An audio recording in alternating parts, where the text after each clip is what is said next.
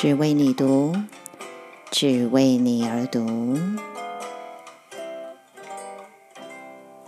为你读书，解读电影，阅读世界。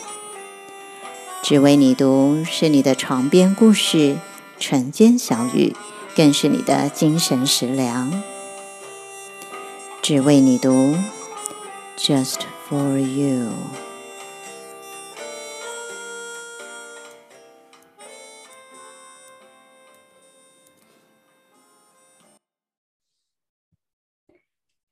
亲爱的，今天好吗？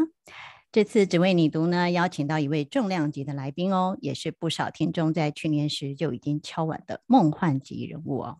今天啊，我终于让大家圆梦了。今天来宾呢，就是李新平哦。其实我和这位女神级天后认识已经十几年了哦，虽然她现在已经是名满天下的作家，可是私底下的她其实还是非常的直率跟可爱哦。那我们刚刚就已经。开了蛮多的玩笑了哦，那今天很高兴邀请新平呢来到只为你读的节目里啊，难得我们小庙呢来了一位大佛，在他繁忙的行程里面呢排出了时间啊，来跟大家好好聊聊。现在先请新平呢跟大家打声招呼。大家好，我是新平，我不是阿汉。你要不要改个名字？不要叫阿汉呐、啊！我想本来想走九天玄女路线，但被他占走了，真是 很气。那换换妈祖的路线好了，妈祖也不错，看起来九天玄女比较好，代表稍微可爱一点。你一定可以创造新品版的九天玄女，而且会更可爱。嗯，那我就只好十天玄女喽。我还记得我们认识是十几年前哦，那时候我还呃，我刚离开金融业没有太久哦。我记得是某一个心灵课程结束以后，我们就在捷运上就碰到嘛，然后我们就开始聊起来哦，后来就越来越熟哦。那我一路上就看着你哦，有很多的改变跟发生。其实我最佩服你的，真的就是你那个头脑很像是。不知道是怎么有发电机，还是就是一个水晶导体哦，就是会有源源不绝的灵感跟创意，而且也是那种就是会不断去挑战自己的，然后又有那种超强行动力哦，所以很多看起来是不可能的事情，你就是有办法瞧到呢，在你的手中实现。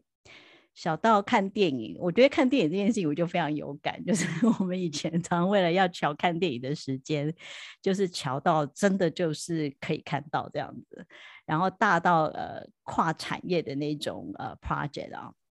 那到底是什么样的动力啊，促使你不断的升级成更高的版本呢？其实不是我想要升级，我觉得我好像被迫升级，我好可怜哦。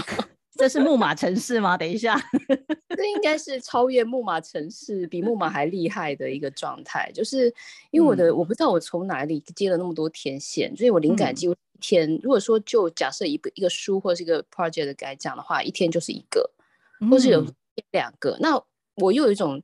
状态，就是我会把小事大变大，大事变无限大。就比方说一个小的点子，然后比方说我其实想出一个手账，叫做多重身份的手账，然后呢，就为了这个东西呢，要解释清楚，要变成一个课，然后为了这个课呢，要变成一本书，然后为了这个书，为了手账呢，又要去找一个团队，然后找这个团队要找一个好的设计，你知道，就是那种你送我一朵玫瑰花放在桌上之后，就开始大开始狂狂装好我的房子，这样，所以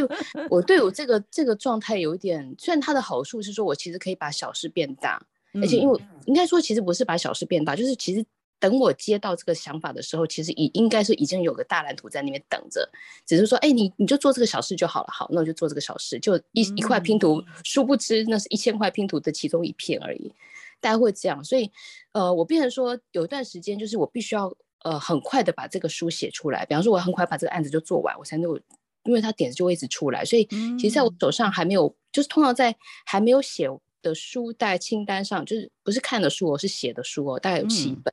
嗯、那永远都有，就是当我写完，好不容易写完一本了，然后就发现哎，后面还有六本，然后又再生了一本出来。然后呢，我其实那天在跟那个手账团队在谈开会的时候，他们说哇，你真的是天上一句话，人间要做十年。没错。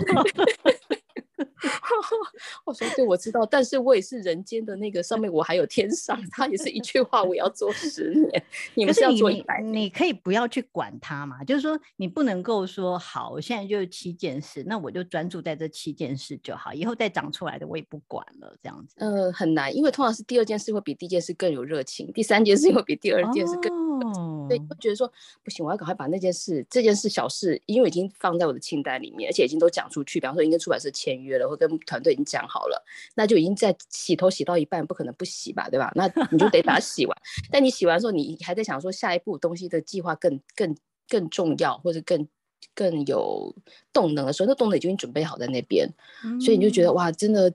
就是我我是比较处于那种必须要快速完成，要不然就等于没有。就是等于会被下一个就盖过，嗯、或者说可能就会有点塞车的状态。不过我觉得你是不是那一种，就是你好像是负责去啊、呃、拿东西，就是拿那些灵感下来，然后就开始发包、发包、发包这样子。但我也得把它想清楚才能发包啊。哦，对，我还是得把就是这个图完整是什么概念，然后它可以、嗯、它。可以分包到哪些地方？所以袁绍跟我分包就是发包的那些人，可能就是我跟他讲几句话。比方说我在画那个多重宇宙手账，其实我其实只有不到一个小时就全部画完整个规模。嗯，那你知道那个陆胜哲他他为了那一小时，他做了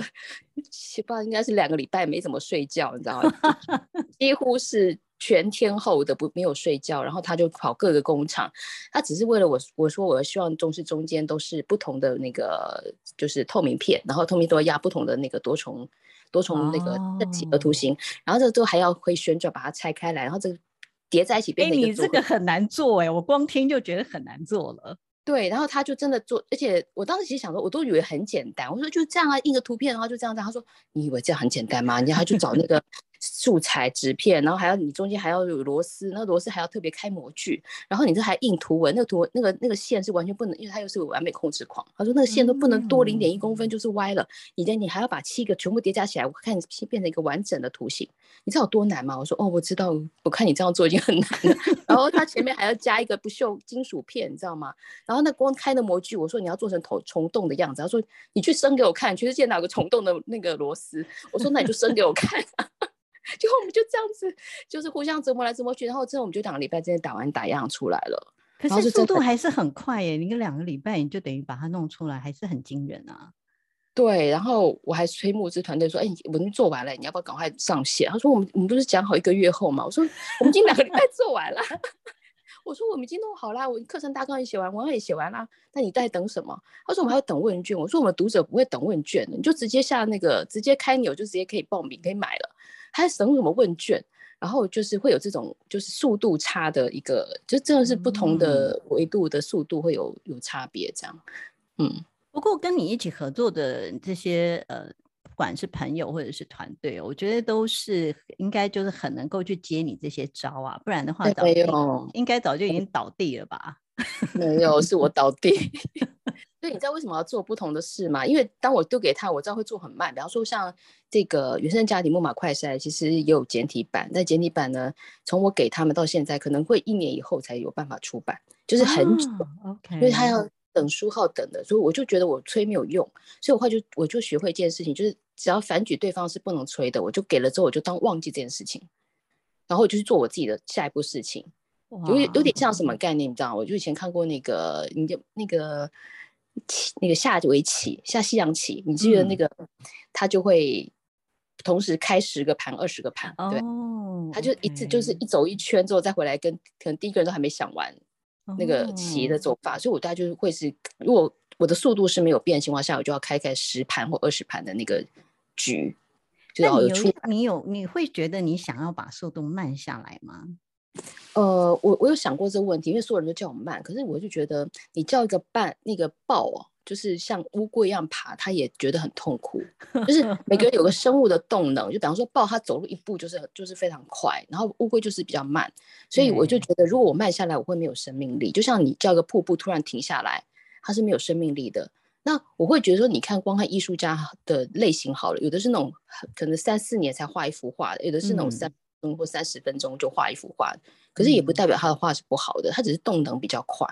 那我会说，其实那我就我就决定成就是保留我这个部分，我就让我自己速度变快，但是我就把事情做多一点，然后就是哎，我计划 A 到十，那反正 A 丢给你的时候，你可能要花个几个月时间，这才会反映我的下一步。那没关系，我就跟 B 跟 C 跟 D 跟 E 一直往下走，一直到 C 这样。所以大家会这样，因为动能几乎就像是你车子开到一半，又不太可能会，就是比方说像高速铁路、高速的火车，嗯、它不太可能突然紧急刹车，嗯、然后你要再启动就很难。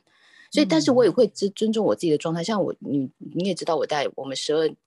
十七年吧，我们认识十七年嘛，有这么久吗？有啊，三十五岁 有哎有哎，真的有哎，对啊，十七年，你知道，我其实有个会强迫我自己刹车部分，就是每一年至少要闭关两一到两次，那每一次闭关可能就是二十一天或者是一个月啊，有有时候是透过旅行，有时候是透过那个闭关，但因为这两天这两三年疫情就比较严重，没办法出去嘛，所以我就。会用写书的方式，这样，那写书速度就会比较稍微放慢一点，要不然快的话是很可怕，就是可能三天或七天就写完一本这样。你现在这样写书速度还算还算比较慢的吗？我觉得非常慢，非常慢，因为通常我我最高记录一年有四到五本，而且是什么情况呢？是出版社的时候叫我不要再写太多书，因为他们来不及出，而且他会叫我那个中间必须要间隔三到六个月。我是被强迫要慢下来，所以我就有时候没关系，你就叫我慢，我就继续把明年后年的书写完。大概意思就是这样，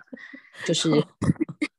我没有办法，就但是我会让自己停下来，就是比方说我我觉得我写完一本书，我就会让自己大休息。有可能大休息的状况就是，呃，应该说每一天我也没有逼自己说都不睡觉，我都是睡到自然醒，然后有时候可能一天还是睡十六小时，就是我耗能多少我就会睡多少，所以原则上我不太会让自己身体是强迫熬夜的。还是过得蛮舒服的，嗯、然后但是这种大闭关的部分，可能就要等到疫情就是解封之后，我才办法去到呃其他国家做，就是真的必须脱离我现在的工作地，然后去玩，这个是我自己会做的调整。嗯，哇，这个听起来真的觉得说你是把一个人生当做呃好几十个人生这样在加速去把它过完那种感觉哦。嗯，这是木马的确，就是就叫做。人生只有一次，或者是这就是最后一世的人生的木马，oh. 就是当你状态的时候，你就觉得说你要赶快把很多事情做完。其实有时候会要注意，不要掉到焦虑状态。但我自己的心态还好，就是因为知道木马的概念嘛，所以就不会说让自己进入焦虑，而是说啊做不做都无所谓，只是现在有动能就去做，然后没有动能不做，大概就这样子。我觉得那可能也是因为你呃。嗯，可能到后来你已经比较能够去放下一些呃，对很多事情的成败，你就是可能可以交托出去，你就是把它起了头，然后让这件事情呃，它有自己的发生去发展，你可能比较没有，比较不会呃，太去焦虑它的结果会是怎么样，可是可能也是一种信念，就是你相信。这个结果必定会是好的，所以你的信念，嗯、呃，很强大的，可以去支持你这样做。我我猜想是这样子。呃，不是，刚好相反。真的哦，就是我会觉得，呃，我我其实我非常，我在书上有提到，就是我所有反举书上提到的木马，我几乎都有中。嗯、那就是因为良医嘛，我不可能是，我一定就是有中，我才知道这个东西是木马，然后怎么调整。所以我我有一个非常。呃，比较强大的木马就是政治木马，就是我很爱竞争，但也跟我的星盘有关，或跟我的原生家庭有关。那这种争竞争木马呢，其实我也会知道说它跟创造的这个频率是相违背的，因为当你在创造的时候，你是不太可能会去竞争。所以我在创造这是全然是没有竞争者，是因为东西都是原创的，基本上你看我的东西都是很难被归类，或者它是很原创的东西，不太会是谁的谁的影子。嗯、那这种原创的时候，它就是。可以摆脱竞争的那种呃框架跟那种呃我的那种比较成年的木马，但是一旦然后进入呃舒舒适或者进入一个可以被数字化的状态的时候，我就很的确很容易就会进入哎，现在目前到底卖多少啊？然后排行榜第几呀？带回这个。但当时我其实坦白讲，我不是，并不是需要知道，就是我不用。嗯因为没有金钱的问题，所以我也不需要去争这什么第一名、第二名。对我来说，真如果你是当作者，你就会知道那个排行榜就不会是暂时的、临时的。谁会记得去年的这时候谁排行榜第一名？没有，这些是意义都没有。而且排行榜这个概念，真的只有作者跟出版社知道。就出版社作作者是会看的，其他读者是不太看的。所以那个是一个虚幻的目标。然后，但是一旦他放上去的时候，我就会有一种莫名其妙的责任，就是觉得，哎，我要让出版社不要赔钱。我很怕人家赔钱，这也是个木马。就是会 我我只想帮人家赚钱，然后不想赔，不想那那个人因为我的 project 然后赔钱，这些事情的确是我很大的木马，然后就会造造成说可能对方可能没那么大压力，我反而压力，我给他的压力反而比较大这个问题，所以我就会自己稍微呃，就是给的时候我就说啊，就会稍微前面加礼貌词，就是。你也知道我我们讲话都是平常如果朋友都会讲的很直接嘛，哎，那这样这样就这样完完全没有礼貌，因为我没有礼貌的那个脑袋。然后后来我就觉得我不行，我在我就告诉我自己说，除了身边非常亲近超过十年以上的朋友之外，前面一律加礼貌词，对不起，谢谢，不好意思啊，这样可以吗？建议吗？这就我叫礼貌词的那个部分，这样，哦、太这就是我谋生的方法，要不然怎么办？哎、欸，不过你真的做过很多不同的事哎、欸，就像你有好几年的时间，你说你要去念博士嘛，然后你拿到博士以后，竟然就开始在北大就开始教书，嗯、然后你也曾经当过旅游节目的外景主持人哦，还有拍过保养品的广告哦，然后后来就也巡回各个城市开课。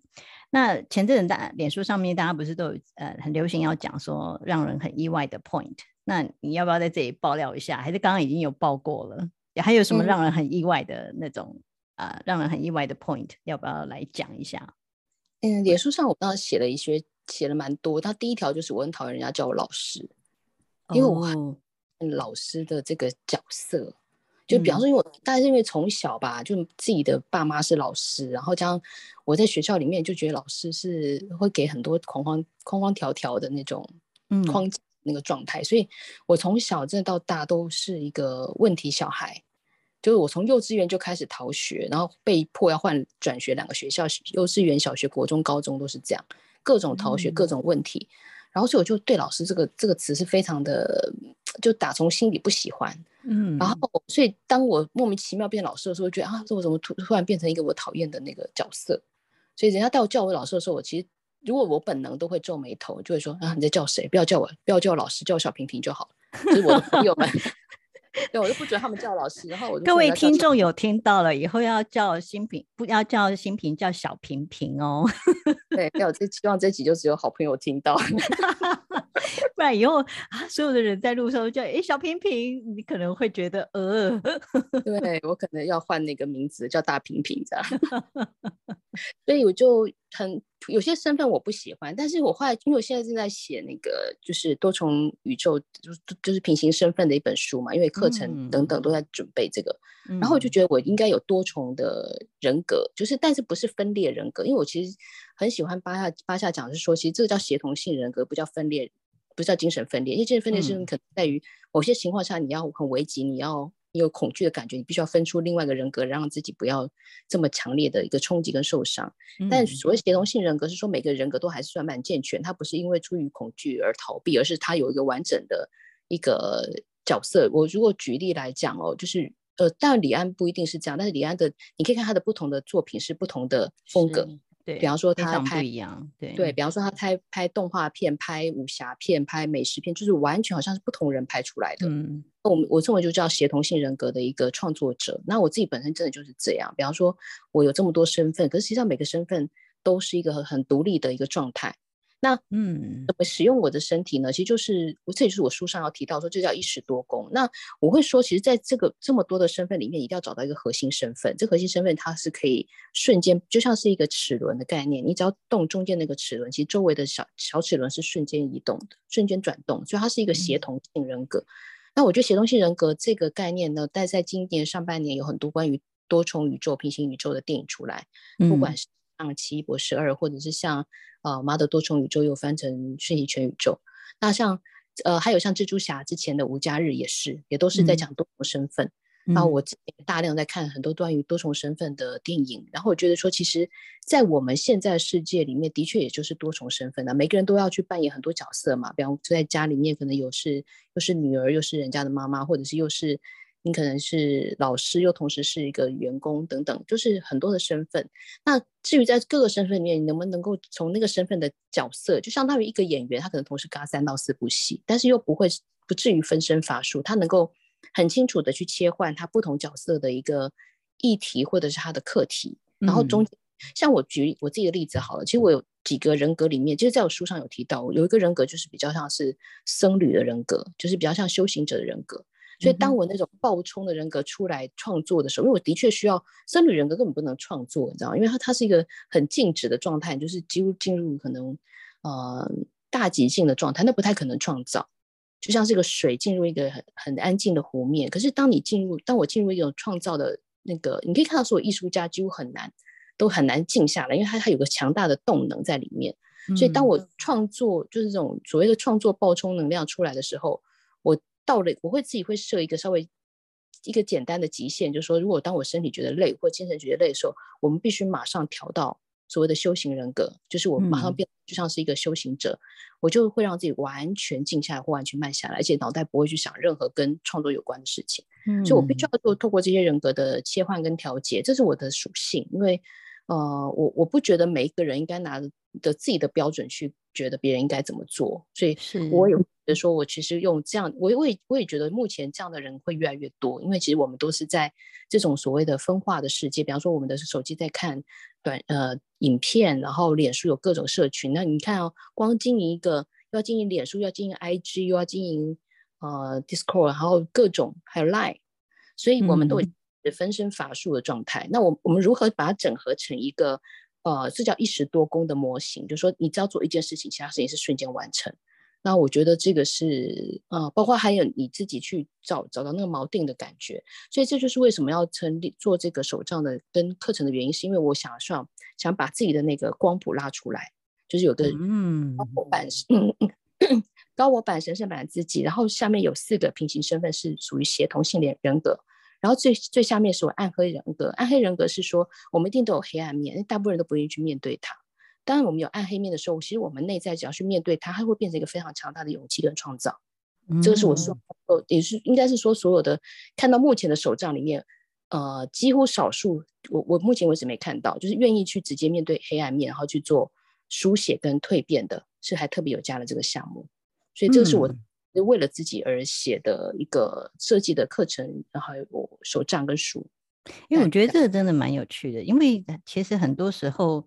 嗯，我们应该都是，现在都很流行讲斜杠嘛，就讲斜杠斜杠的。但是好像在斜杠里面很容易，嗯，很多人是会去，可能就迷失掉了，他找不到一个核心或者是一个中心点，他也可能就会变成什么都不是，就是什么都斜杠，但什么都不是。那怎么样能够啊、呃，在这个里面找到一个呃核心，一个定锚点，真的是一个很重要的一件事情哦。嗯。嗯，这就那这应该是你的下下一个作品嘛，对不对？呃，是上的上一个作品，上上个作品是量子天命啊，是有讲过，就是天命一条胜过斜杠一堆。其实重点不在于说你要去，我觉得是带着什么初衷进去这样的一个领域，就是说如果你开始是空的，你就到处找斜杠也拼不回完整的生命，就相当于你到、嗯、到处找别人掉下的叶子拼不回完整一棵树。但如果你从你先把这些东西焦虑都拿掉之后，你先想一下你自己核心的使命跟热情在哪里，找到之后，它自然而然就可以运转出其他的东西出来。比方说，你举例来讲，你可能想拍一部呃你特别关注的某一个议题的电影好了，但你为了要把这个剧这个故事写出来，那可能你可能要去懂得剧本的分镜的方法，然后还有包括你可能要懂得一些相关的历史。可能要懂得这些人物的描述等等，然后或者你可能要懂得那个，如果你是一个穿越剧的话，可能就是要懂得那个那个时代的一些文化。那意思就是说，当你有一个很大热情的时候，其实你要学习很多东西，它是自然自带动力动力的一个状态。比方说，像我很喜欢写书，所以我书写出来之后，我压根就很讨厌讲话的人，我讨压根讨厌在台上跟人家讲，就是。描述或者是上媒体，这是我无敌讨厌。但是因为我这本书，所以我就瞬间我得变成必须马上面对媒体，或者瞬间马上要去表达我的书的概念是什么。所以我会说，其实这种天赋是瞬间可以生成，只要你带着这个很大你要完成这件事情的目标。我我想如果用一个比较生活化的例子，就像是为母则强，就是当你是妈妈的时候，你就觉得哎，你突然好像可以帮孩子做很多事情，但是很多事情是从来你都不会做的。那就是这样的概念，所以我们有时候也可以，这为母则强的概念有点有点像是我们在找到自己主要的那个热情的时候，你其实本来就像是一个创造者，你在为了这个你所创造的，不管是书或者是作品，你本来就已经瞬间，当你这个作品完成的时候，你瞬间就会恢复到为母则强的状态，你为了他可以可以妥协哈，去像我自己的状态，就是我必须，我其实也不太喜欢去跟编辑沟通，然后校稿，然后也跟设计沟通，这种你知道这种琐碎性，我是压根都实在是能躲就躲。可是当一旦我要为了这本书的时候，我就必须要去面对这些我琐碎的事情，比方说可能要对稿对字，然后要跟设计沟通、编辑沟通，然后跟记者，可能要回答记者的一些呃，就是我明明看起来很多木马的问题哦等等。我就要去做很多的，也不叫妥协，我就把它当成是一种学习，就是让我开启不同的维度，扩充我自己的一个呃幅度吧。就是如果一直都往上走，一直往上冲，其实你没有落地，实际上是很危险的事情。嗯嗯。所以我为什么说会说还会让自己是扎根的，就是让自己我会想办法。我举个例子哦，比方说我很讨厌对稿子，我明明就觉得我写都写完了，你为什么还要还要不能照着我的那个稿子就是印出来，你就还要改一些东西，然后又在。就是各种我我会对这种以前会很抓狂，以前我就是一边、嗯、一边校稿一边骂脏话那种人，嗯，然后我会发现那个骂脏话骂到人家微信都爆了，你知道吗？就是人家那个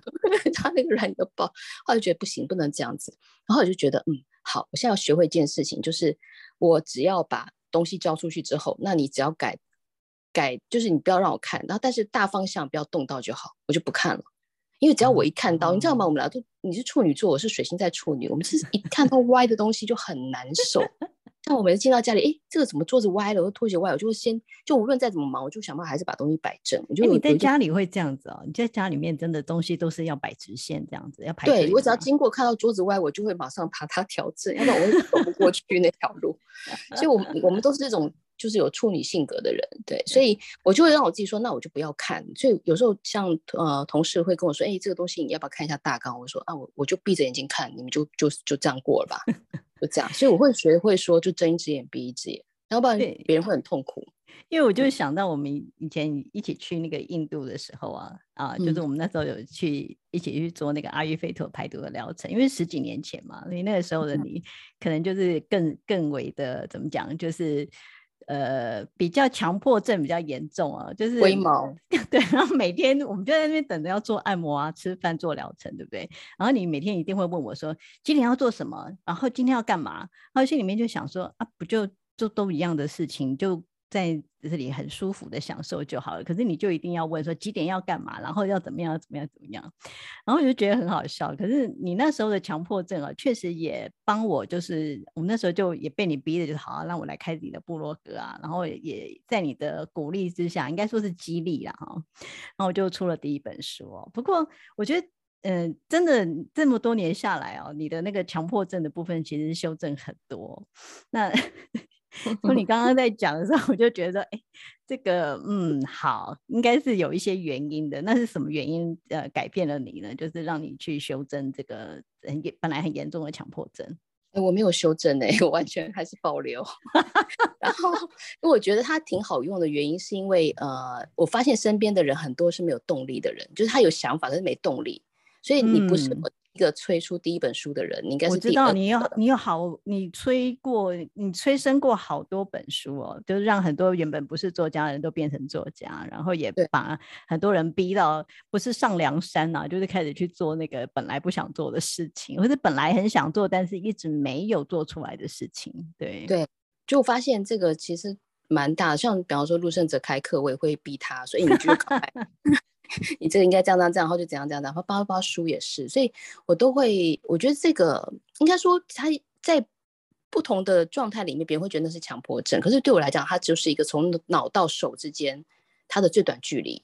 就比方说，对于豹豹跟乌龟来比的话，可能乌龟会觉得豹是一个强迫症，它就是当他想到到做到，它速度是很快，可是当当他要去让旁边的人，比方旁边的乌龟说你要跟我一样快的时候，这乌龟会很大的压力。嗯嗯，但是但这个就是为难的地方，就是比方说我在做一件事的时候，他的确是需要团队，比方说需要设计团队、编辑团队、行销团队。那这些人真的速度如果没有办法像我这么快，就是会是一个很大的问题。所以我，我我的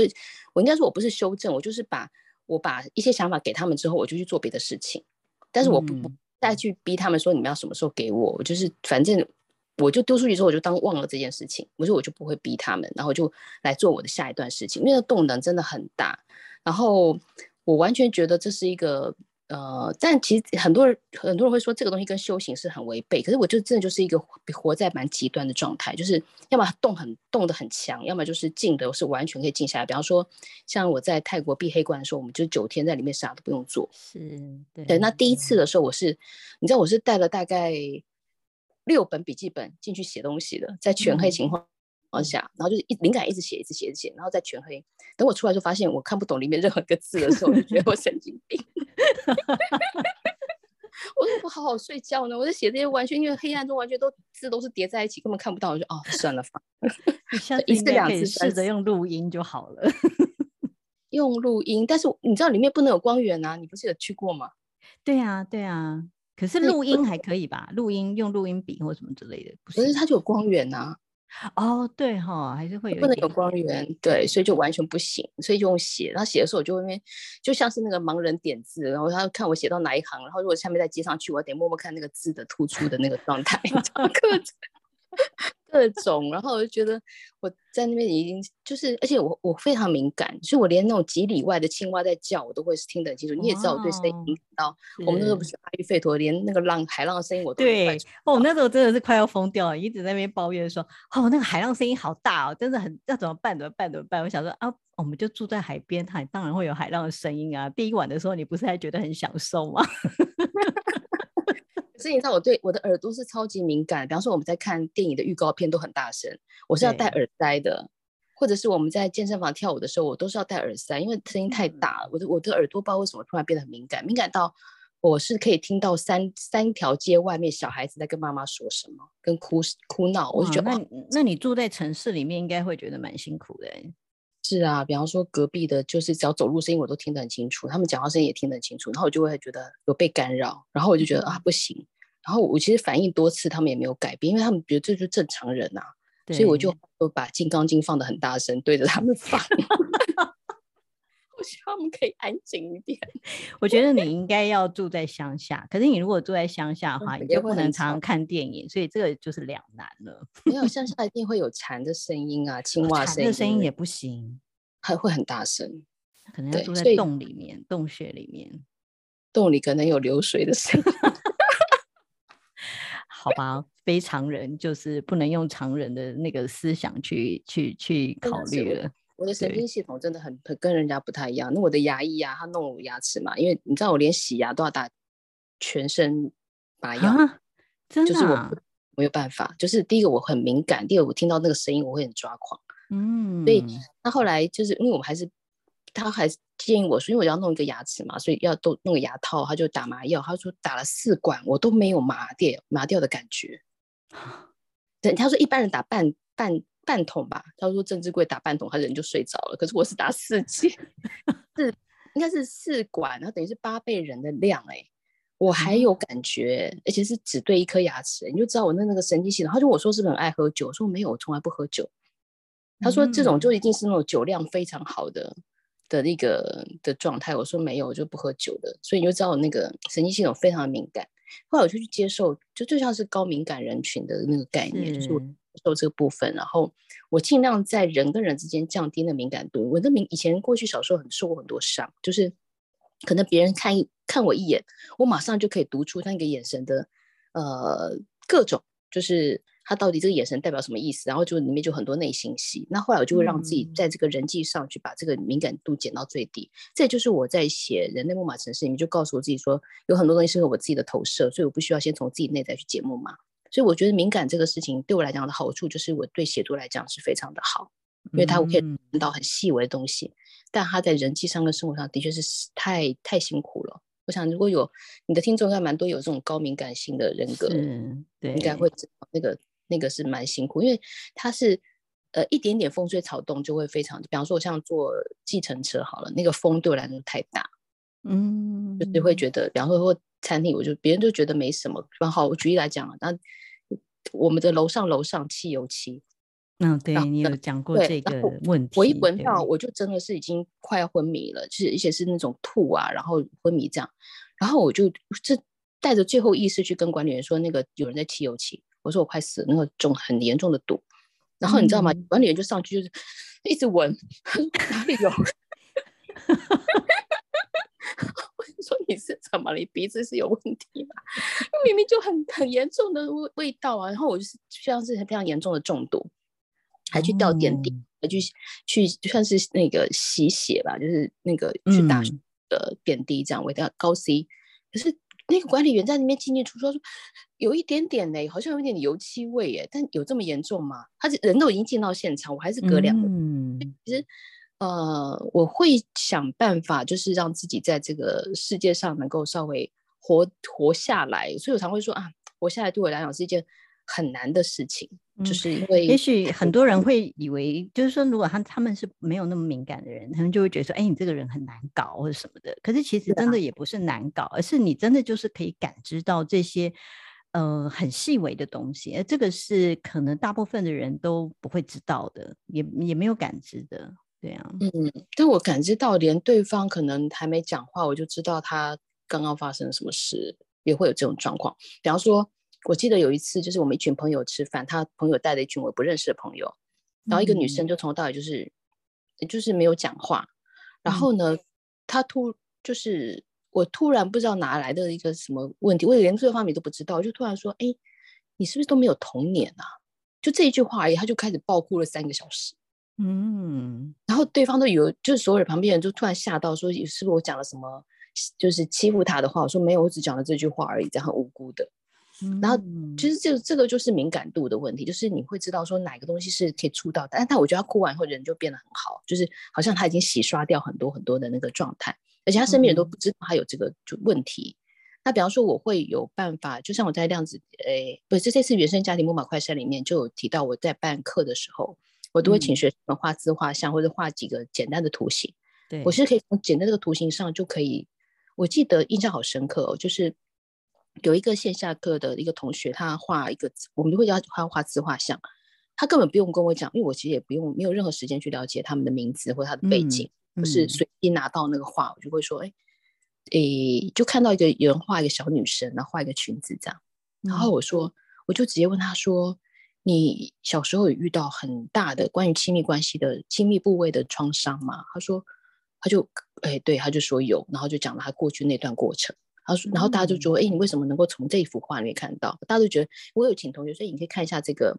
呃，这个画里面有代表什么意思？大家觉得很可爱啊，然后像小女生这样。我说也有不是。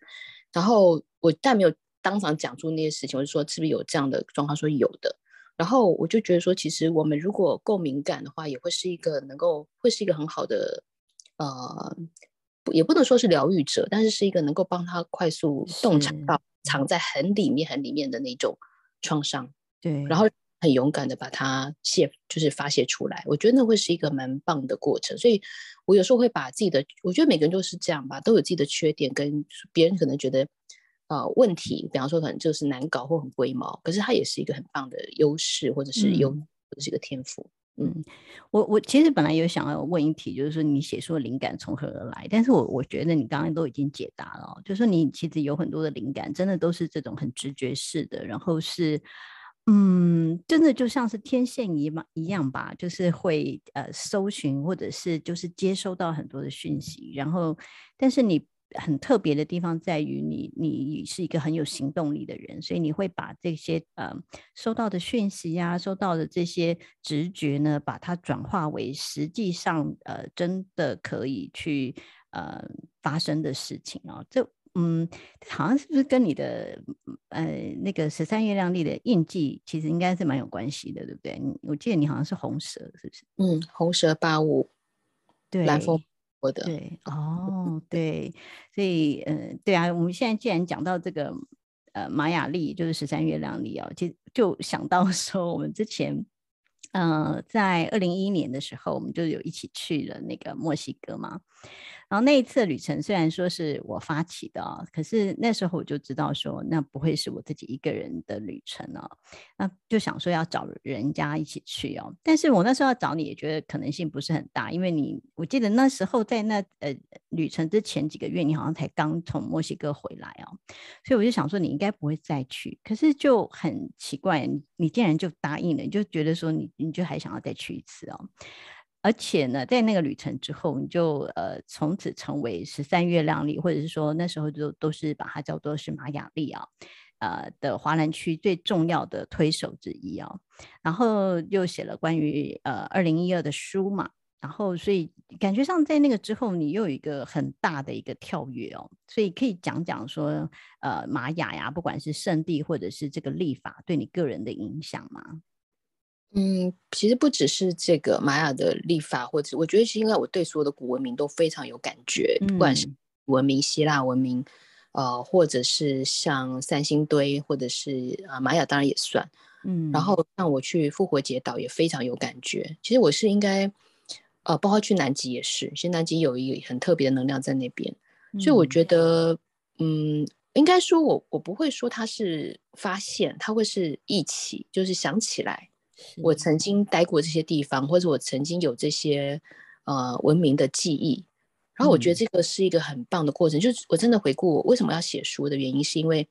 我要让自己在这些过程中的最近、最快的、最新鲜的一些感动，能够及时写下来。因为我的更换速度很快，就比方说，我写完之后，我就就会忘记这个事情，就必须把我脑袋腾停，就是整个腾腾空之后，才把它放进新的东西。所以，有看可能三年前、五年前或者十年前、二十年前写的东西，我就啊，我都是不记得的，完全是，我完全是放空的。嗯，然后呃，所以我其实。呃，应该是我的朋友都会是大概两年一换的，你是少数，大概撑到十年以上。极少数，可能五个数字，五五只手，五只手都可以算得出来，不到五。真是感人呐、啊！他应该都已经被更迭掉了。可以。呀，yeah, 所以这个真的，所以这这可以应该可以说，你就是一个老灵魂。所以对于很多很多的东西，它嗯、有点像是集中火力在这一这一世，要把它很多的东西把它忆起来，要去，然后再把它，有点像是一个传承吧。我觉得我的感觉，好像要把它呃留下一些东西在这个这个世界上，那种感觉就会一直有很多新的东西呃。不是新的，但其实古老的东西。可是你会用新的方式去诠释它。我觉得我没有想要留什么东西在世界上，我只是觉得，嗯嗯，你知道那个狗狗去过的地方都会留下气味，对吧？是对，对。那但这都是暂时的，所以我的是我的，我觉得我的状态是说，因为我只有我写出来，我才会清楚，就是我要写完了，我才有办法对这个体系是了解的。我实际上是为了自己写的。但如果这个东西，比方我去完，然后回来没有写，我其实对地方还是模糊的，所以常会说写作是第二次旅行。我想你一定有经验吧？就是你当你写书的时候，你会对这个事情是当时所快速旅行而被忽略的一些细节，你是会在写写作过程中会被被提炼出来。我觉得那个过程才是真正的旅行，嗯，才是真正的你的进入，你从你的生理旅行进入所谓的心灵或灵魂的旅行。所以我写书是为了这个目的，倒还没有说要留下什么。但是就很自然的留下来了，我觉得。对啊，但也很自然就不在了，就很自然的事情。不过我觉得这个写书的过程确实是一个呃一个精炼的过程。就是确实会把很多以前可能没有那么注意到的东西，然后透过写书的过程里面，会把很多的东西就再次的呃集中整理，甚至有更多新的东西会长出来。这是我自己觉得写书是一个很大的礼物在这里面。对，而且它像是个旅程，而且它几乎像是一个进入未知的旅程。就是当你好像貌似知道大纲是什么，书、嗯、的名字是什么，内容大概是什么，可你写进去就不一样了。哎，真的是如此，真的是这样。你写进去之后，发现，哎，你就发现有很多东西就在前面，但是你从来没有想过的，它就是它自己会冒出来，在你的，我如果用笔来形容，它就是在你的字之前跑出来，在写之前，它其实意念是带着你走，因为像意识流或心流的概念。那如果打字，实际上是你，我基本上都是手的速度要快到要跟上我的脑袋速度，那个脑袋不是我自己思考的速度，就是它本来就是进入一种写作流的状态。那我觉得那过程。很过瘾，但是实际上会有身体上会有点疲累的原因，是因为那个流它没有身体的概念，它就是不会停的。它因为它不用吃饭也不用睡觉，那我姑娘我是要睡觉要吃饭，我们就觉得很为难，因为我们又要保持我们的颜值，因为我们要上上媒体的，然后呢又要可能要直播，所以身材也不能这样随便靠靠着那个就是焦虑的零食在过日子，所以我们又要维持 超模的长相跟身材，又要维持超脑的脑袋，又要维持超人的体格，啊，人生好难。对啊，三超这样，人家是三体，我还三超嘞，所以就。会有各种要去协调的部分，这样，嗯嗯，不过这样也好啦，可以让你稍微平衡一下。不然如果一直都在写书状态的时候，真的那个生活可能就会变得非常的倾斜哦。所以有这么多的不同的面向，我觉得挺好的，对你来说是非常好的一件事情。嗯，然后我本来想说要发展一个健身版的自己，就是很爱跳。这样才叫平衡，要不然我就一直都是在头脑运作里面。哇塞，我，我会不会哪一天看到你拍那个什么什么那个升级吗？对，我的确是有这个想法，而且摄影师哎，我已经跟他讲过无数次，我说想要拍写真集，想要练一个健美的身体。哎、欸，这这真可以哎。不过那个练身体，我觉得真是一个蛮不容易的过程，就是了，因为那个那个就是没有。当然也可以辅以说辅佐说用意识的方式去让它更快速，可是它还是应该还是需要一些物质上面的练习吧。对，其实我之前两三个月在疫情之前的时候，就这次这一波疫情之前，其实我是真的每天上健身房一到两小时，然后人鱼线就几乎快要出来了，但现在又消下 去了。没关系，有看到过，表示还是有希望重现的。对，其实我会对像那个什么神力女超人啊这种女的超人的身材有一个觉得我自己想要练这样，因为否则我很容易会有一种状况，就是在头脑上面过过旺，然后身体有时候会忽略。就外星人的那种样子，大头大大，然后身体四肢细细这样子。对对对，所以我现在必须要让我的身那个身体的部分是要再练回来的。就我我必须要有一个 idol 啊，就是必须要有一个呃武侠版的自己，或者是女超人版的自己。嗯，所以女超人不错，对 对啊。其实你知道我我其实没有学过正式正学过瑜伽，但是你知道我第一个想去报的就是瑜伽师资班哎、欸。哎、欸，那要花很多时间呢、欸，至少一百二十个小时哎、欸，那个很辛苦。就是我要么就做到最极致，要么就很极致这样子。嗯，对，要么就不做这样。比方说，我之前跳印度舞嘛，然后我就觉得说我我想先去报名宝莱坞的比赛。然后再去再去学跳舞，哎、欸，这果然这真的很适合你，因为你是那种竞争性格，就像你讲，这是你的一个木马城市之一，这是你的竞争性格，所以你就会觉得说那个目标在前面，你一定要赶快往前走，所以这个真蛮适合你的。对啊，比方说我已经开始画画了嘛，然后我就第我进场画画班第一第一件事情，我问老师说，请问那个波罗那画展的那个截止时间是什么时候？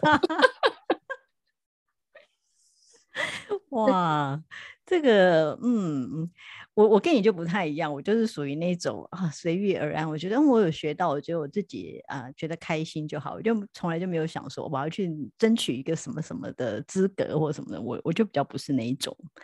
对，应该是我有一个人格是这样，但其他人格就觉得很烦，就会觉得说，哎，你每次都都都把这个目标定的那么大，然后我们其他人格都做的要死，这样很累。但是我现在想办法把它写，我觉得其实他也可以是一个很协调性的人格啦，就是他这个的人格其实有一些，就是他动力很强。他虽然看似说他有是以木马或竞以竞争的状态在进行，但实际上他是一个，我会常常说竞争也是一个动力，只是说看你放在什么位置。比方说你如果放在跟别人比较，那会是一个问题；但如果你是放在自己的驱动力，那还好，但又不能让自己进入一种过劳或者是过焦虑的状态。对，那又这又是一个很好的协调，所以我觉得就是真的就是讲的说平衡或中道这件事情是很重要，嗯、不不过急也不过慢，嗯，在中道里面，对我觉得这个中道是一个我现在正在学习的或者正在练习跟调整的状态。嗯，就你刚刚已经回答了说你想你以后想要去做一个写真女郎，或者是呃，因为我本来有一题，我本来有一题 是要问你说这个呃。因为我觉得你大概还没有从政之外，其实应该什么角色都做过了嘛。本来想说有没有什么要做的啊，哦、但是没想到你的回答更是让我觉得、哦、哇塞，写真女演员这个好像更劲爆。哦，我 还想要做那个谐星跟那个幽默的那个状态，是说像阿翰那种谐星。对，我就觉得他抢了我的饭碗，走了我的路线。哎、欸，这个挑战我觉得比较大哎、欸，我觉得这个、哎、你你你很牺牲你的形象哎、欸。嗯，所以我就觉得人只有一个形象实在太可惜啦。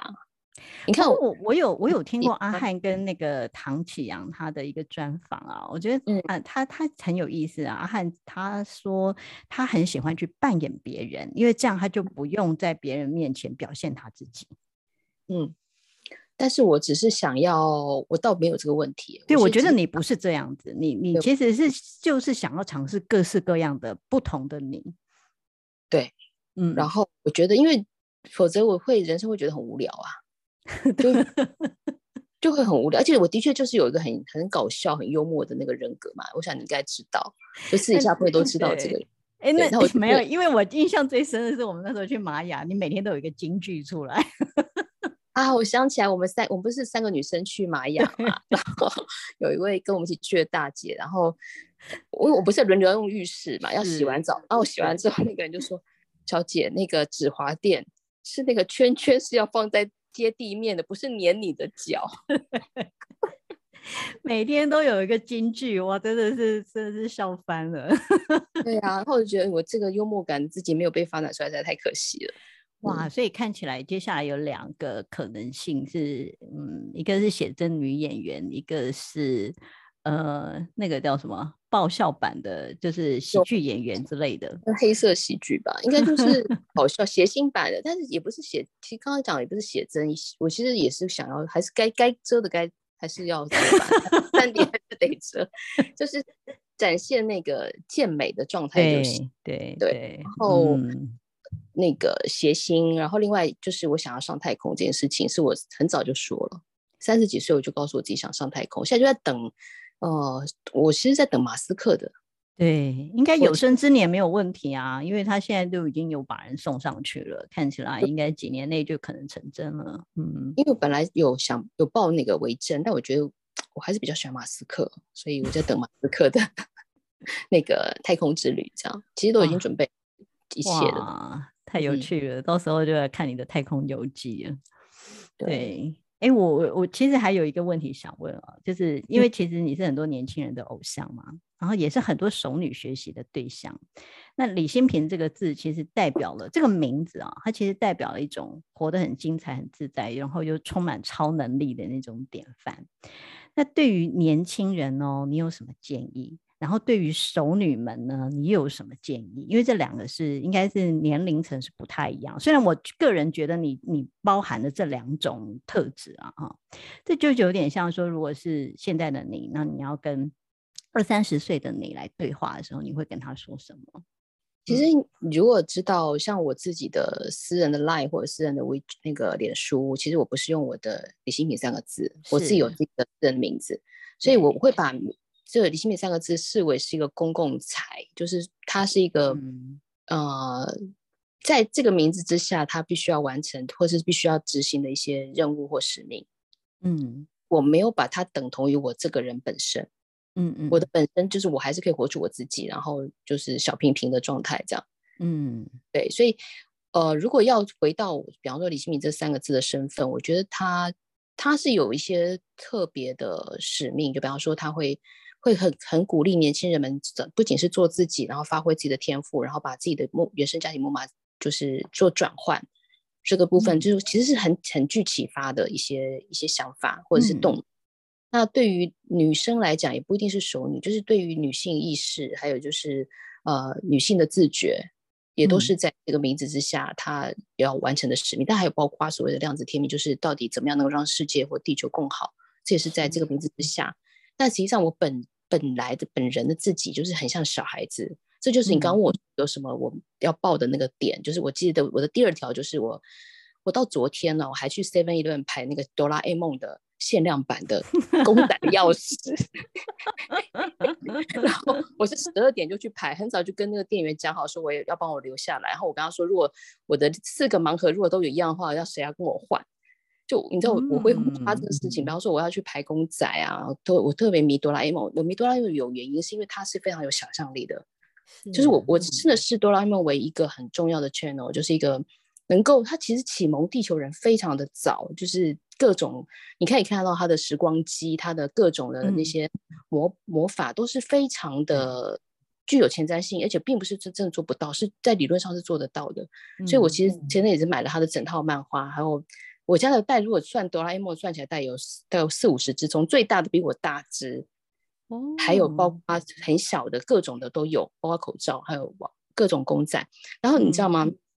像有时候我在做呃在做直播的时候，我需要跟人家对谈，可那个直播的时间可能要三到四个小时都不能下线，因为必须要冲一个业绩嘛。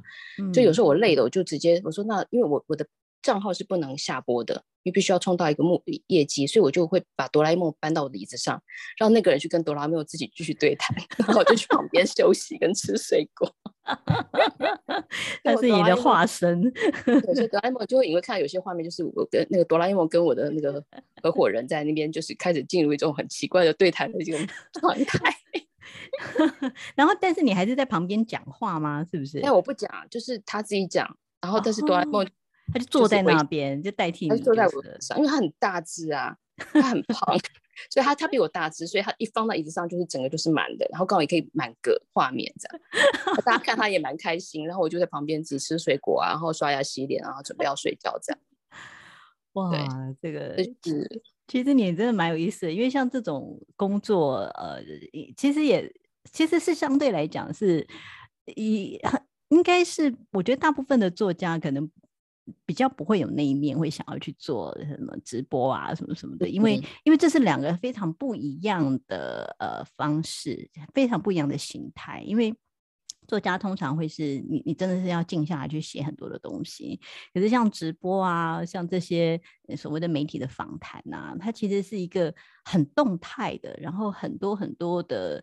呃。嗯，很多很多的纷乱吧，我觉得。可是我觉得你真的都可以在这两两个极端之间，可以去找到你的平衡，这是我很佩服的地方，真的。我其实真的觉得他就是两种独立的人格，因为像我就会那个叫商人版的自己，就是很像企业家一样，就是我们要冲，你知道，我们是一边直播，在那个状况下，我们一边直播一边看数字的。现在目前销售到什么数字，然后我们还差多少数字，是这样子的。Oh, 而且因为我算是公司的最大股东，也是最大的，就是创办人之一，合伙人。所以我们呃，我们的那个营业额也是非常惊人，就是在人数十个人情况下，其实做到中中中型企业的规模。嗯嗯嗯。呃呃，应该说每一年都比前一年靠百分之三十。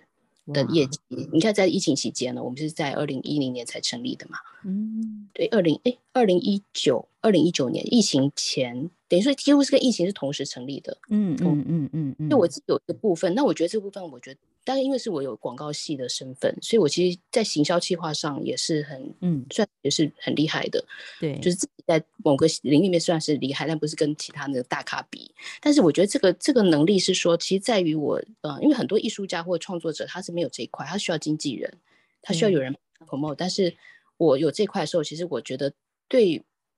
对，应该说对于这个最大意义是说，我去可以帮助更多人。比方说，我身边很多那种从来不知道怎么行销自己，或者不不知道怎么帮自己写文案的人，我就会帮他写。像比方说，入圣哲课，我会帮他就写吧。我说啊，你这个这个文字简直不知道干嘛，我就帮他就直接把 文案写完。人家中文不好，不要这样子。他英文好，我知道。那比方说像郑志贵好了，郑贵我们都认识的一个艺术家，然后我就会会帮他想说你的课应该怎么怎么弄，然后该去谈什么什么的计划，然后该怎么开有声，我会帮他做这些事情。我想身我身边人大家都会有这种，嗯、会被我这种呃想帮人家规划的这个。因为也是有一个狮子女王的那个特质，我觉得就是会去照顾这个所谓的狮子群里面的众众狮子们，这样。对对对，就是母狮，它都会把旁边的各种狮子都照顾的好好的，这样。嗯、然后我会有一种很奇怪，就是当我身边人如果过不好，我会觉得那是我的错。嗯，这就是愧疚木马嘛，就是会觉得木马这一样，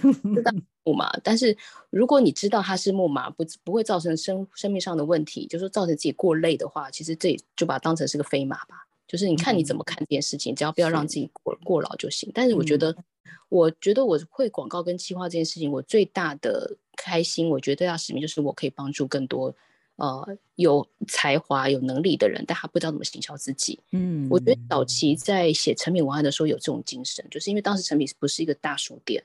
对，最早的时候几乎就是地下室的一个小书店，然后嗯，它大的有包括金石堂、新学友，多的是。那我觉得当时我是很认真的在写他的每一篇文案，然后把它视为是自己的作品。然后后来当我开始熟练成是一个可以为文创写文案的时候，我觉得它是一个我很棒的一个帮助，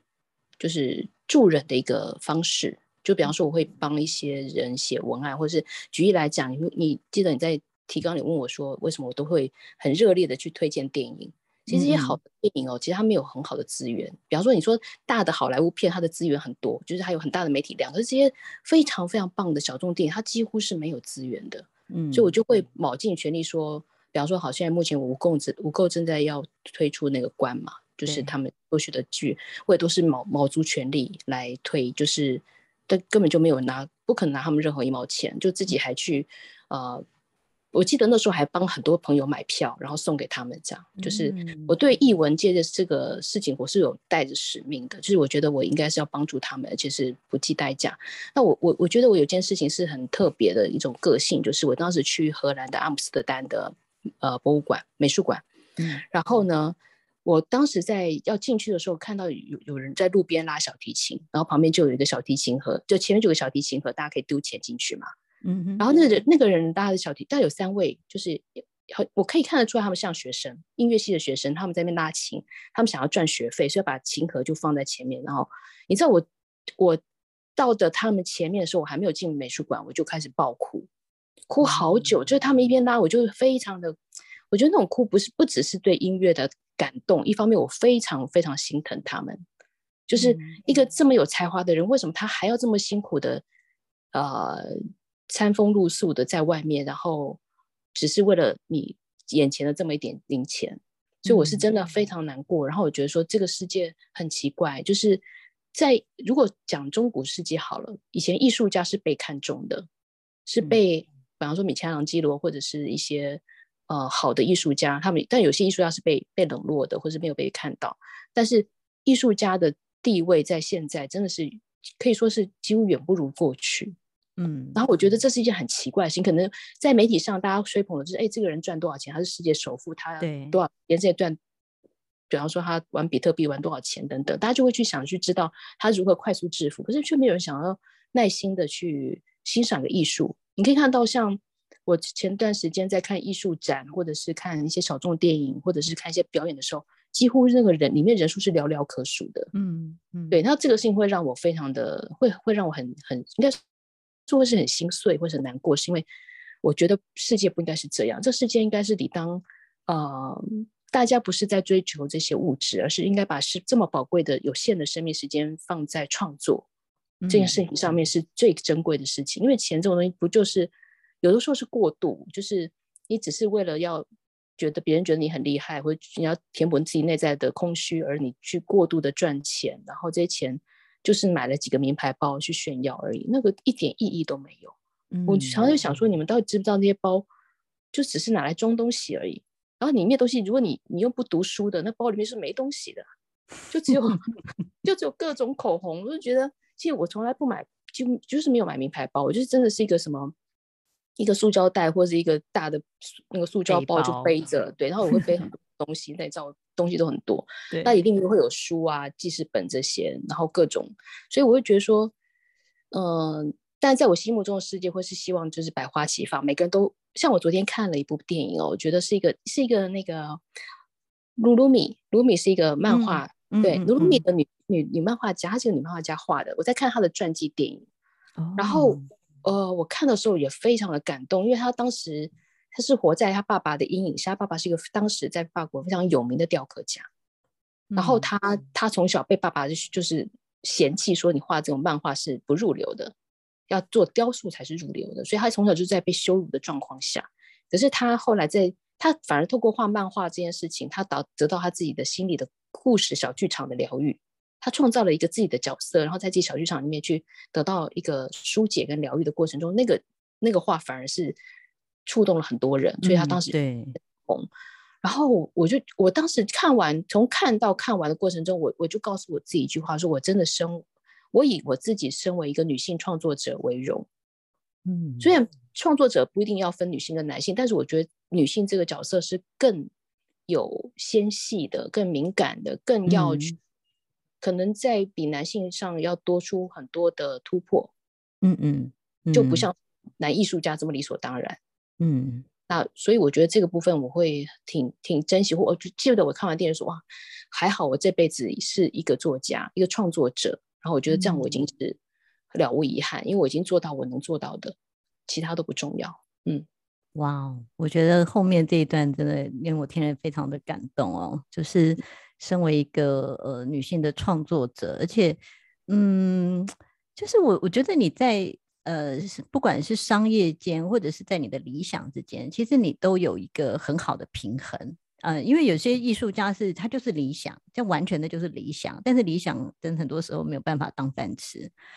那就会有很多的困难。在目前这种以物质为主的世界里面，确实是有很多的困难。但是我觉得你你可以在两者之间哦，就是呃找到一个呃非常好的平衡，而且你你真的是可以。就是游走在这两端之间，完全不违和哦，这是非常棒的一个特质。也、嗯、是啊，对，我觉得是非常好的。嗯，对我来讲，它不是两件事，它也不是平衡，它是一同一件事情。所以对我来说，嗯、呃，我常常看到这些艺术家们，其实他的木马是很严重的。就是他，比方说，我举例来讲，我不讲谁，你也知道我在讲谁哦，就是。好，OK，OK，他今天应该耳朵会很痒吧？我想，对，反举对暗示就是可能有提到过的哈，就是他可能对于呃钱这件事情，他是觉得不想那么多钱，嗯、就是他他有种习惯，就是你只要他一拿到讲师费或一拿到什么钱，他就马上要请客把它花掉，对，因为他对他就他有这种金钱木马，这个这个就是我在书上有提到说，其实好想帮这些人解木马，其实他们并不是没有钱或是没有资源，他是可能有一些限制性的信念。他让他觉得有件事情可能让他没有办法在艺术上精进等等的这错位错，我会问到错误的设定，或是他的故意的设定。嗯，那有的人的确是这样，他当他有钱，他就可能就就会想去花天酒地；当他没有钱，他就会努力去画画创作跟赚钱。嗯，也有人的确是这样。那这，所以我们我们不会去做什么主动的呃解木马或批判。但是如果这个人真的已经是要来借钱的程度，那我就会说啊，你那个木马真要解除，你要怎么样怎么样去。就是补平你的那个木马的破洞。那我觉得，其实真的，如果你打通这件事情，你会发现，呃，精神跟物质世界是没有没有阻隔的，它也不是二元的，它是完全是相通。嗯，那这个完全相通，就是只要你把中间你觉得钱是什么问题的那个设限制性信念拿掉，你就觉得瞬间很快，嗯，没有任何问题的。就是对我们来讲，我们没有我们没有需要特意去赚钱，刻意去追着钱跑。但我们真的是只要专心在我们想做的事情上面，他自己自带金钱，自带财富。只要你不要被自己的那种各种焦虑，或者是觉得要把这个钱拿去花掉，或者拿去卸掉，就是来有的人是因为要卸掉才能够符合他比较低的自信水位，嗯很多是这样。然后这我在书上有提，就原生家庭那本书有提到，所以那你就必须先把你的破洞补起来，然后把那个自信水位拉高。那这很多时候并不是个人的问题，是原生家庭。不停的在羞辱他，而他以为自己真的不够好，嗯，所以这个是我会说，为什么原生家庭的这个部分，一旦大家都处理完，你基本上，呃，金钱生活跟关系应该都不会是大的问题，因为他不会再再创造新的剧情跟新的一些呃为难你的一个状态，就是不用再自自讨苦吃吧。所以我常会觉得说，是、嗯、我真的看到身边很多人哦，就是。我我如果简单就把这世界再分成二元好，就是一个叫苦修派，一个叫奇迹派。那苦修派就是那种，哎呀，世界上没有一蹴一蹴可及的事情啊，一定都要慢慢修啊，一定要慢慢来。然后一种就是奇迹派，就是觉得它可以量子跳跃，瞬间到一个点。就像是你，可能你过去在煮水的时候，你会从一度、两度、三度，你就你觉得很难从一度瞬间到一百度。可是的确，当你在九十九度那个时候，它的确只要一度就可以到一百度。嗯，就看你是站在什么位置去看这件事情。所以。有时候看到身边有苦修派的，你都会说啊，天哪，你到底要把自己折磨到什么程度？就是各种原生家庭的问题，再带到他现在的问题。我记得那时候，呃，书上有提到，就是当时有个很棒的建筑师，我我非常欣赏的一位建筑师，他是一个呃绿能的建筑师，嗯，可是他的真的人生还有他的财务都各种的困难，然后几乎都快做不下去。我就跟他说，请问你的座右铭是什么？他就说天道难行。我说哈。天道难行，不是天道易行吗？不是顺天道易行，什么时候别人天道难行了？他说他从小师傅就告诉他天道难行。我说那我现在告诉你，我虽然不是你师傅，但是我是路人，我告诉你顺天道易行。然后我说你可不可以试试看写书法字？因为他是写书法的，所以我说你每天写顺天道易行，这样写二十一天，他会怎么样？他到第三天、第四天，他的财务就很大的不一样，就是有人就是愿意把一笔钱要投资给他。我说，他就说，我说，哎，怎么那么厉害？我说，那是你的设定啊。我说，你就抱着 天道难行，这是已经抱了好几十，应该四五十年了。现在你要不要试试看奇迹派的做法？你这苦修派的人累不累啊？对，哇，我觉得这个真的是太有意思了，就。嗯，我我本来看这本书的时候，我会觉得说，哇，这个里面内容好多哦，真的是看到有点头昏眼花。但是现在听你这样一讲，我就觉得说，嗯，其实是它是像一本工具书，你应该是去看说，哎，你自己有哪些地方。它可能是需要被处理、被解决的，然后就直接去看那个部分。然后呢，如果还有余裕、还有还有想法的时候，再去看一些其他的部分哦。所以我觉得这本书其实是很嗯，真的是很有意思哦。也希望大家读者们，如果当然不是只有这本书，因为毕竟新平出的书这么的多，而且我觉得呃，新平出的书其实是有一种看似是不同的主题，可是实际上是有一种延续性的，就是它其实是有一些核，它有一个核心的精神在里面的啊，所以不只是呃最新出版的这一本《木马》这一本呢，还有之前的像《量子天命》啊，还有更之前的一些书哦，其实都我我相信大部分的读者应该手上都是不只有一本李新平的书啦，应该是应该也是一整个书柜应该都快满了吧。有一次在办那个线下签名会的时候，我就看到有个人拎着两两个拖了两个行李箱，我说 从从哪里搬就是。从哪里，然后坐火车来，要住宿几天？他说没有，这两箱都是你的书。我就觉得天哪，你可不可以盖印章这样子？不行，一定要亲笔签名。那今天是从好像从哈尔滨吧，拖了两两个行李箱，就都觉得，而且人家转了好 n n 趟火车，好像光他的运交通时间就花了三四天。天哪，几天真的是你也得。应该是超级感动的吧？当你看到他的时候，没有，我就想说，你为什么不用电子书呢？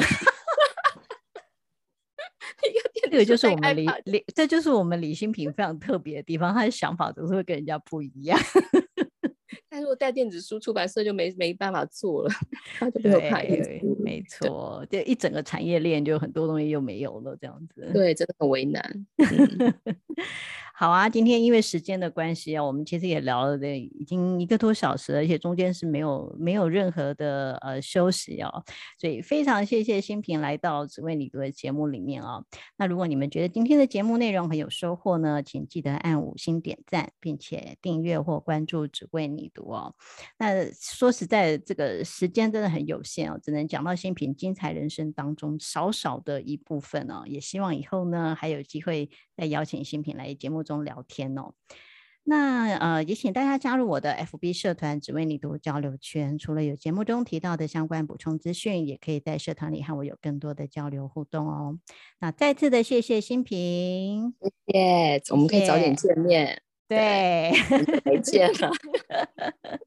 只为你读，我们下次见喽，拜拜，大家拜拜，拜拜。Música